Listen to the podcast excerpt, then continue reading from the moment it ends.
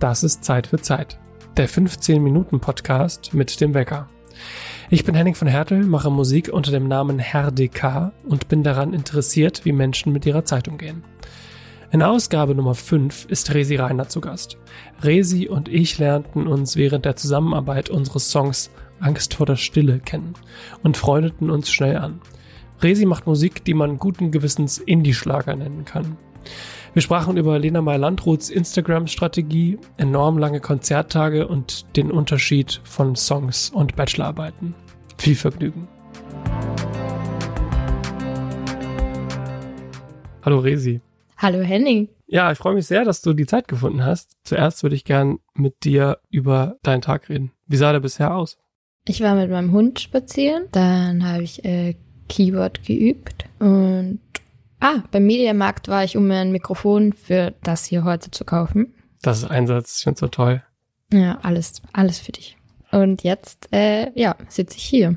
Und was hast du heute gemacht? Diverse Mails geschrieben, ja, so solche, solche Sachen. Aber ist das ein typischer Tagesablauf bei dir gerade? Du kaufst jetzt nicht jeden Tag ein Mikro, das ist mir schon klar, aber so ansonsten. Der Hund muss ja jeden Tag raus, das ist ja schon so, oder? Ja, und so öfter, sogar dreimal am Tag. Also ich würde sagen, es ist eigentlich kein typischer Tag jetzt. Ich glaube, für die nächsten vier Wochen wird es wahrscheinlich ein typischer Tag sein, aber es ist eigentlich nicht der Normalzustand. Es ist ein Luxus, den ich mir gerade leisten kann für dieses Monat. Und wie war es vorher? Habe ich viel gearbeitet und alles, was ich jetzt mache, auch noch währenddessen gemacht. Und das war anstrengend. Du musst es ja auch am besten wissen. Ich meine, du arbeitest ja auch wie viele Tage die Woche? Vier. Ja, und den Rest ja, versuche ich mir die Zeit so zu strukturieren. Aber ich habe festgestellt, dass es bei mir nicht funktioniert, wenn ich alle Aufgaben auf den fünften Tag lege. Das funktioniert nicht. Ich muss mir jeden Tag in den Hintern treten, dass ich tätig werde. Das klappt das nicht. Also, dass du Arbeit und Privates machst sozusagen oder Privat, Arbeit und Musik zum Beispiel. Genau, also ich würde da unterscheiden in, äh, unter Lohnarbeit und kreativer Arbeit zum Beispiel. Und ich muss eigentlich jeden Tag oder fast jeden Tag irgendwas im Ansatz Kreatives machen, weil das ist auch, was ich ja mache. Und das äh, nimmt schon viel Zeit in Anspruch. Und wie hast du das gemacht vorher, als es noch nicht so frei war wie jetzt? Boah, das frage ich mich lustigerweise jetzt auch. Ich habe das jetzt letztens zu meiner besten Freundin gesagt, dass ich nicht verstehe, wie ich all das, was ich jetzt mache, also wie ich das überhaupt geschafft habe, dass ich dann noch 40 Stunden nebenbei gearbeitet habe. Und das ist für mich einfach unverständlich. Aber in Wahrheit, ich war halt einfach nie zu Hause. Ich bin halt von um sieben mit dem Hund raus und dann den ganzen Tag unterwegs bis in die Nacht und irgendwelche Dinge erledigen. Aber wenn du so im Modus bist und dann hast du das Gefühl, es ist normal und es ist okay. Und jetzt denke ich mir, oh mein Gott, warum habe ich das überhaupt gemacht? Aber man muss halt, weil man muss ja Geld verdienen.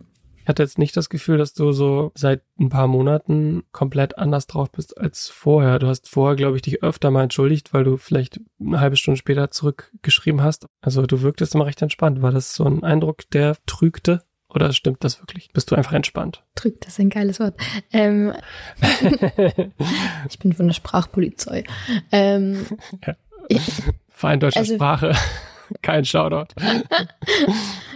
ähm, ich, jetzt im Nachhinein würde ich sagen, der Schein hat getrügt, getrogen, getrügt, weil ich einfach schon ziemlich fertig war dann im Endeffekt. Also ich habe einfach nicht mehr so viel Spaß gehabt bei den Sachen. Aber ich glaube, so prinzipiell von meinem Wesen bin ich irgendwie relativ entspannt allgemein. Deswegen kann ich dann auch, glaube ich, solche Wochen und Tage durchhalten. Aber ich war dann schon am Ende irgendwann so, hat mich mein, meine ehemalige Arbeitgeberin gefragt, ob es mir gut geht oder ob ich irgendwie, dass ich so wirke, als hätte ich nicht mehr so viel Spaß und dann bin ich in Tränen ausgebrochen. okay. ja. Also das war auch spätestens der Moment, wo du gemerkt hast, so jetzt irgendwas muss ich ändern. Ja, voll. Oder hat sich das schon für dich vorangekündigt? Das war da von einem Tag auf den anderen, habe ich gemerkt, oh scheiße, okay, ich lasse einfach alles fallen jetzt kurz. Es gibt halt so Momente, wo man das Gefühl hat, es ist einem alles zu viel und man kann nicht mehr, ich weiß gar nicht mehr, wo ich die Zeit noch herholen soll. Und dann ist es aber eigentlich eine ganz einfache Entscheidung. Man muss es halt einfach was ändern. Hattest du das Gefühl, als du da deinen 9-to-5-Job hattest, dass du abends im Bett lagst und war, was habe ich heute eigentlich gemacht, was für ein Blödsinn? Oder war das auch so? Doch, das war schon auch cool und das war auch nicht die Arbeit an sich hat mich jetzt so anzipft oder der Prozess, sondern es war eher so das Arbeit, dann war die Musik, dann äh, hat man noch Freunde, ich habe jetzt noch dazu einen Hund ähm, und so viele Dinge und ich dachte mir, ich muss jetzt noch Musikzeug machen. Dabei sollte hm. ich mir doch eigentlich denken, ich darf das machen. Ja. Dann war halt, finde ich, das ist so das Gefährliche, wenn du so durchhasselst und du erledigst alles und du bist so, oh fuck, ich kann nicht mehr und dann schaffst du's, dann gibt dir das so ein High, dass du so Mhm. bist, oh mein Gott, ich kann alles schaffen. Und wie hast du es geschafft, zu der spielerischen Form zurückzufinden, was so Musik machen angeht? Indem ich aufgehört habe zu arbeiten. Kam es dann von ganz alleine oder hast du dir irgendwie dann so selber Strukturen überlegt, wie das dann zurückkommt? Nein, es war irgendwie dann automatisch. Ich finde, dann hat man halt auf einmal voll viel Zeit zum Nachdenken. So wie du jetzt vorher gesagt hast, mit dem, dass man irgendwie auch was Kreatives machen muss. Jeden Tag finde ich, eben, man braucht ja diese Zeit, um zu atmen. Es gibt diesen Mythos, dass wenn man kreativ ist oder kreativ sein will, dann denke ich bei manchen immer so, boah, die haben einfach jetzt die Eingebung und sind einfach Genies. Aber in Wahrheit ist es einfach Zeit, oder? Da habe ich schon so viel Verschiedenes zugehört. Er hat auch nur jemand zitiert, aber er meinte, wenn die Idee kommt, sollte man bereit für sie sein. Dann ist es gut, wenn man dann gerade arbeitet. Mhm. Ich glaube, das macht einen Unterschied, als wenn man jetzt irgendwie die ganze Zeit was komplett anderes macht und sich gar nicht mit kreativen Sachen beschäftigt oder mit dem kreativen Schaffensprozess. Und dann denkt man nach zwei Wochen, so, jetzt setze ich mich hin und jetzt wird der Hit des Jahrtausends geschrieben und dann hast du natürlich keine Idee, wenn du nicht vorher irgendwas gesammelt hast. Voll, das ist so wie, wenn man eine Bachelorarbeit schreibt. Du musst du vorher auch recherchieren. Resi Reiner, Quote, äh, Musik machen ist wie Bachelorarbeit schreiben. Oder ich meine, woher holst du dir die Dinge? Weil du schaust ja dann auch, hörst Musik von anderen. Oder wie machst du's? Ich kann das auch nicht so richtig sagen. Ich habe das Gefühl, das hat sich auch zum Beispiel von dem letzten Album zu diesem Album total geändert. Bei dem Album davor habe ich einfach wirklich super viel nachgedacht und hatte das Gefühl, ich muss jetzt irgend so ein Lied schreiben, um einer Wahrheit näher zu kommen. Also ich hatte immer das Gefühl, ich habe irgendwas noch nicht verstanden einfach. Und ich habe dadurch versucht, irgendwas zu verstehen. Und jetzt bei dieser Platte war es eigentlich so, dass mich dann so viel konkretere Sachen umgetrieben haben. So enorme Reflexionsschleifen einfach, aus denen man nicht mehr rausgekommen ist. Das ist auch nervig, oder? Ja, super nervig. Deswegen weiß ich gar nicht, ob mir das so gut tun würde, wenn ich jetzt nur die ganze Zeit Zeit hätte, um kreativ zu sein, weil ich glaube, für mich da auch immer super viel so Ruhe und super viel Nachdenken dazu gehört. Ist es bei dir auch so? Hast du das Gefühl, du musst viel nachdenken oder, oder setzt du dich einfach an den Schreibtisch oder an den Küchentisch und klappst dein kleines Büchlein auf und sagst, so, jetzt schreibe ich mal ein paar Ideen auf. Ich sitze im Bus und denke mir, oh mein Gott, das ist ein Song. ähm, So Eminem-mäßig. ja, genau. Also nochmal zu dem Thema, dass wenn du zu viel Zeit hättest, dass es schlecht wäre. Ich glaube, man füllt ja seine Zeit dann trotzdem mit anderen Sachen. Also dann stehe ich in der Früh auf, gehe mit dem Hund und tue ich mal Staubsaugen, mal auch so ein paar E-Mail, Buchhaltung, solche Dinge. Also du hast ja dann trotzdem irgendwie noch Sachen zu tun, die auch nicht nichts damit zu tun haben. Mhm. Und ich finde, dass viele Dinge einfach auch passieren automatisch von Außeneinflüssen. Ich habe in meinen Notizen tausend Sätze, die irgendwas sind, wo ich wahrscheinlich noch keinen wirklich für einen Song verwendet habe. Ich habe, ich mache das ja gemeinsam mit Leuten und ich finde, wenn du das in einem Austausch machst, ist es viel produktiver, als wenn du da alleine sitzt und dir was rausdingsen musst. Ich, ich liebe es, dass Leute mir Input geben zu den Sachen und dass man sich gemeinsam irgendwie hinsetzt und das jedes Wort umdreht, was aber auch sau anstrengend ist. bei Naja geht so zum Beispiel singst du über deine Orientierungslosigkeit. Und ich kenne dieses Gefühl total, aber bei mir ist es oft so, dass es eher ein temporäres Gefühl ist. Aber ich kenne auch Leute, bei denen ist das so ein durchgängiges Gefühl, dass sie wirklich nicht wissen, wohin mit ihnen und ihrer eigenen Zeit. Es ist auch dann so eine Frage von, was will man im Leben machen? Und das wusste ich jetzt einfach lange nicht. Ich bin davon vom Journalismus zur Werbeagentur und ähm, habe lauter irgendwie Dinge ausprobiert und irgendwie war alles aber nur so, ah, irgendwie habe ich eigentlich auf das alles gar keinen Bock. Und ich finde, dass so mit der Musik jetzt und mit den Leuten zusammenarbeiten, das ist, ähm, das macht einfach richtig viel Spaß. Das ist einfach cool. Auch so sowas wie ein Konzert. Ich meine, es ist sau anstrengend, aber es ist so lustig und toll und also so ein Gefühl hatte ich bei einem Job irgendwie so im normalen noch nie. Oh, ist ein paar Jahre her, da waren wir mit der Band Schrottgrenze für ein Konzert auf Tour in Bremen auch nur. Also wir sind von Hamburg nach Bremen gefahren mit dem Tourbus und ich glaube, das war so das erste Mal, dass wir so in Tourbus mitgefahren sind. Und am Ende erinnere ich mich noch gut, da war unser alter Gitarrist Enno, mit dem habe ich zusammen gewohnt und da sind Enno und ich von irgendwo dann die letzten Meter nach Hause gelaufen und ich habe so zu ihm gesagt, ich kann mir das gar nicht vorstellen, dass wir heute Vormittag losgefahren sind. Das hat sich angefühlt wie Ewigkeit. Wir haben heute so viel erlebt und das ist eigentlich immer so ein Gefühl, was ich an so Konzerttagen habe. Ist es bei dir auch so? Voll, ich finde auch bei so Konzertsachen, auch jetzt da, wo, wo wir jetzt gemeinsam am Hanse waren, es fühlt sich an, als hätten wir alle zusammen ein ganzes Wochenende oder eine Woche, keine Ahnung, vier Tage Ja. miteinander verbracht. Das waren Total. nicht mal 24 Stunden. Ja, jetzt nicht Klassenreise, das auch, das irgendwie auch nicht, aber es war irgendwas dazwischen. Ja, doch, Klassenreise finde ich schon irgendwie, es hat, es verbindet einen dann, finde ich ja auch so. Sind das Tage, wo du am Ende denkst, wo du im Bett liegst und denkst, so, das war jetzt ein guter Tag? Ja, würde ich schon sagen. Du? Ja, doch, meistens schon, ja. Und war das vorher bei dir auch so? Also unterscheidet sich das voneinander?